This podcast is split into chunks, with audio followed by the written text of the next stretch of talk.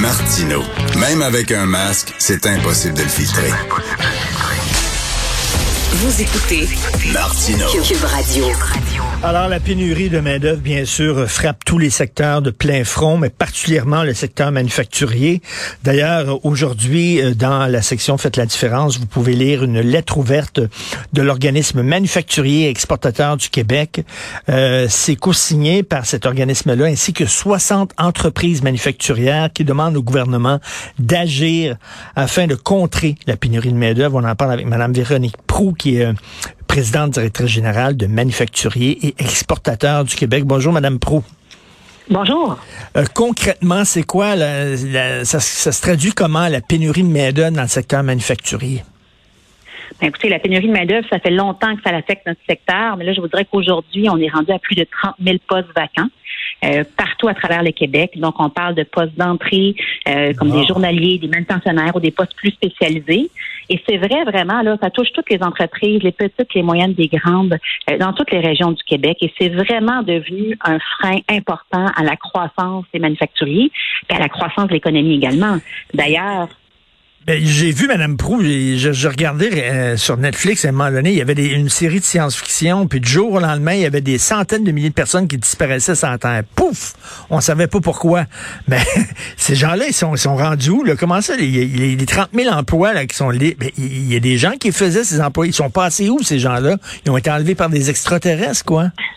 Je ne pense pas, je ne pense pas. Mais si je remonte, c'est un très bon point. En 2019, on avait plus ou moins 19 000 postes vacants. Donc, on constate qu'au cours, euh, au cours des dernières années, puis notamment pendant la, pan- la pandémie, le nombre de postes vacants a augmenté. Ça s'est vraiment accentué de notre côté. Et c'est clair que quand on regarde la démographie puis qu'on regarde l'ensemble des secteurs d'activité, il y a plus de gens qui quittent le marché du travail que de nouvelles personnes qui arrivent. Alors, plus ça va, plus c'est difficile, notamment dans le secteur manufacturier. Puis d'ailleurs, au cours des deux dernières années, on a eu des pertes de 18 milliards de dollars uniquement à cause qu'on manque de travailleurs, uniquement à cause de la pénurie de main-d'œuvre. Donc, c'est énorme l'impact dans notre secteur. Tout à fait. Euh, vous savez, il y, a, y a des gens qui disent qu'il y a eu une réflexion de la part de beaucoup de citoyens, beaucoup de travailleurs au cours de la pandémie, où les gens ont dit est-ce que je fais vraiment le métier que je voulais faire? Est-ce que euh, je suis sur mon X, comme on dit? Et euh, il, y a, y a beaucoup de gens qui ont laissé tomber justement des, des, des emplois où euh, bon, on peut vous savez, les emplois de journaliers, les emplois de, de, manufacture dans les usines, c'est peut-être pas des emplois où on se réalise et on s'épanouit nécessairement. Donc, euh, est-ce que ça peut, euh, ça peut expliquer un peu l'absence de gens? Ça peut, ça peut expliquer en partie. Je vous dirais qu'en parallèle, euh, notre secteur d'activité est pas mal revenu en termes de vente, de volume de vente au niveau pré-pandémie. Donc, la demande internationale pour nos produits est quand même forte. Euh, les entreprises pourraient faire beaucoup plus, mais là, on met un, on met un frein sur la croissance parce qu'on n'a pas accès aux travailleurs dont on a besoin. C'est vrai dans les postes d'entrée, vous avez raison, les postes qui, sont au bas de l'échelle finalement, mais c'est aussi vrai dans les postes spécialisés qui sont très bien payés. Alors, on, on constate que l'impact, la, répercussion, là, c'est vraiment à tous les niveaux de l'entreprise. Et plus ça va, plus c'est difficile. Et c'est pourquoi, dans le fond, dans, dans la lettre, euh, je voudrais dans la lettre, mais ça fait plusieurs mois qu'on en parle et qu'on fait nos recommandations au gouvernement, on a mis de l'avant plusieurs recommandations euh, ou des leviers que le gouvernement pourrait mettre en place pour aider les manufacturiers. Ben justement, euh, parlons-en. Euh, quel, quel levier pourrait mettre en place justement? Alors, le premier, non le moindre, là, c'est vraiment la question de l'immigration. Écoutez, Mhm. on a rencontré, on a fait le tour du Québec l'été dernier. euh, on a rencontré plus de 140 manufacturiers.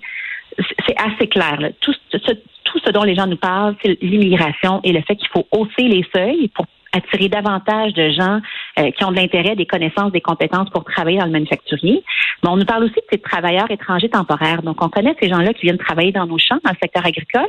Le secteur manufacturier est le deuxième en importance à les accueillir. Les gens viennent en région pour deux ans, trois ans. Ils font de la francisation, sont logés, ils s'intègrent dans la région. Ces gens-là, souvent, aimeraient rester au Québec, euh, mais la, voie pour se rendre à l'immigration permanente est très longue. Donc, on demande au gouvernement de mettre en place une voie d'accès rapide pour ces gens-là pour qu'ils puissent accéder à l'immigration permanente. Encore une fois, ils sont en région, ils font de la francisation. Euh, il y aurait lieu de leur faciliter la vie pour qu'ils puissent euh, rester avec nous. Donc, ça, c'est la première chose. Eh bien, Madame va- je, je juste une petite parenthèse. Est-ce que ça veut dire que Oui. nos, nos travailleurs sont un peu snobs? C'est-à-dire que, oh, non, je ferai pas cette job-là. Si On va laisser ça aux immigrants. C'est le genre de job que les immigrants en font. C'est pas moi. Pas moi. Je suis un Québécois, moi. Je suis né ici. Moi, je fais pas ce genre de job-là. Ben, peut-être, en fait, quand on parle de poste d'entrée, cette réflexion-là peut peut-être se faire. Mhm. Encore une fois, des postes qui sont au bas de l'échelle. Mais j'ai envie de vous dire, on voit des entreprises qui font venir des soudeurs. Les soudeurs, c'est quand même très bien payé. C'est des postes qui exigent une formation. Euh, on le voit si on avait la voie, la voie, si, on pouvait attirer des ingénieurs. En fait, s'il y avait une meilleure reconnaissance des diplômes, on ferait venir beaucoup d'ingénieurs de l'étranger aussi. Donc, c'est pas seulement des postes de premier niveau, là, je tiens à le dire. le salaire dans le manufacturier, le salaire moyen est 30 dollars de l'heure. Alors, une mmh. soixantaine de mmh. mille par année. Euh, euh, et ça peut être beaucoup plus dans certains postes.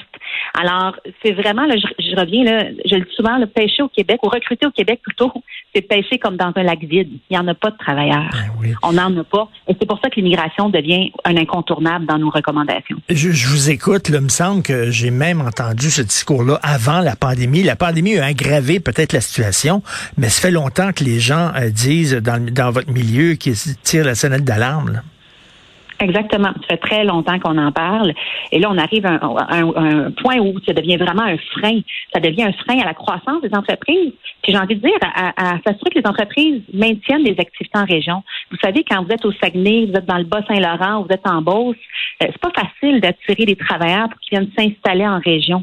Euh, mais par contre, on veut maintenir notre activité, on veut maintenir une certaine vitalité au niveau du développement économique régional, ben, ça va nous prendre des travailleurs. Donc, la première recommandation hmm. touche beaucoup à l'immigration, mais c'est pas le seul levier. On parle également de formation, on parle également d'attirer les jeunes, les femmes, on parle d'automatiser, de robotiser nos usines davantage. Donc, une multitude de leviers où le gouvernement peut venir nous appuyer pour qu'on puisse ensemble arriver à, augmenter notre productivité puis notre compétitivité partout à travers le Québec. Parce que là, ils disent, le gouvernement dit d'un côté, il faut acheter québécois, il faut produire québécois, acheter des biens qui sont produits ici. C'est bien beau, mais encore faut-il pouvoir les produire, ces biens-là.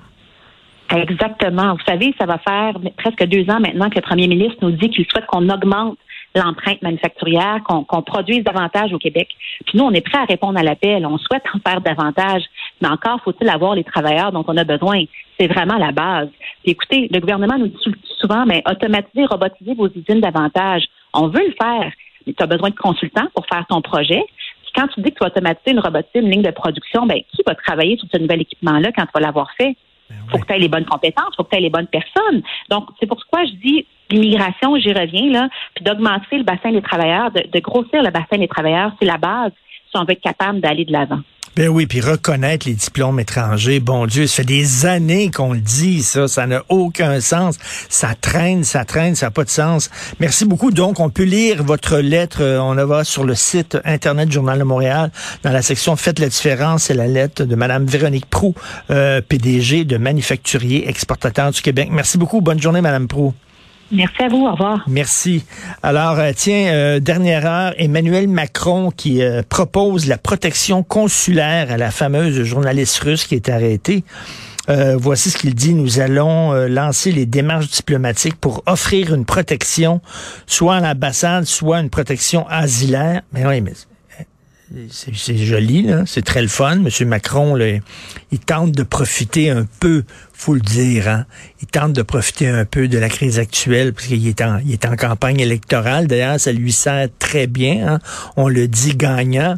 Mais là, de dire, ah, nous autres, on va l'accueillir en France. Premièrement, tous les pays voudraient l'accueillir, cette femme-là. Deuxièmement, elle n'est pas libre, là. Elle est arrêtée, là. Euh, même, on se demande même si elle est vivante, parce que Poutine a déjà euh, fait assassiner des dissidents euh, qui étaient beaucoup moins, beaucoup moins efficace qu'elle. Donc, euh, je sais pas, c'est joli, mais c'est un peu, c'est un peu des mots creux. Donc, il veut lui offrir l'abri consulaire, l'accueil consulaire. Je suis sûr qu'au Canada aussi, on la recevrait avec, euh, avec grand plaisir. Tiens, ça ferait, ça changerait des gens qui bousculent les euh, journalistes pendant les directs. Au contraire, là, ça changerait les, des camionneurs qu'on a vus qui disent aussi qu'ils luttaient contre la désinformation, la propagande et la dictature. Alors, c'est tout moi. Benoît Dutrisac prend la relève. Il y a notre rencontre à 11 heures. Merci beaucoup à Julien Boutillier à la recherche, Maude Boutet et Florence Lamoureux pour votre travail inestimable. Jean-François Roy aussi à la réalisation, à la régie. Nous, on se reparle demain, 8 heures. Passez une excellente journée.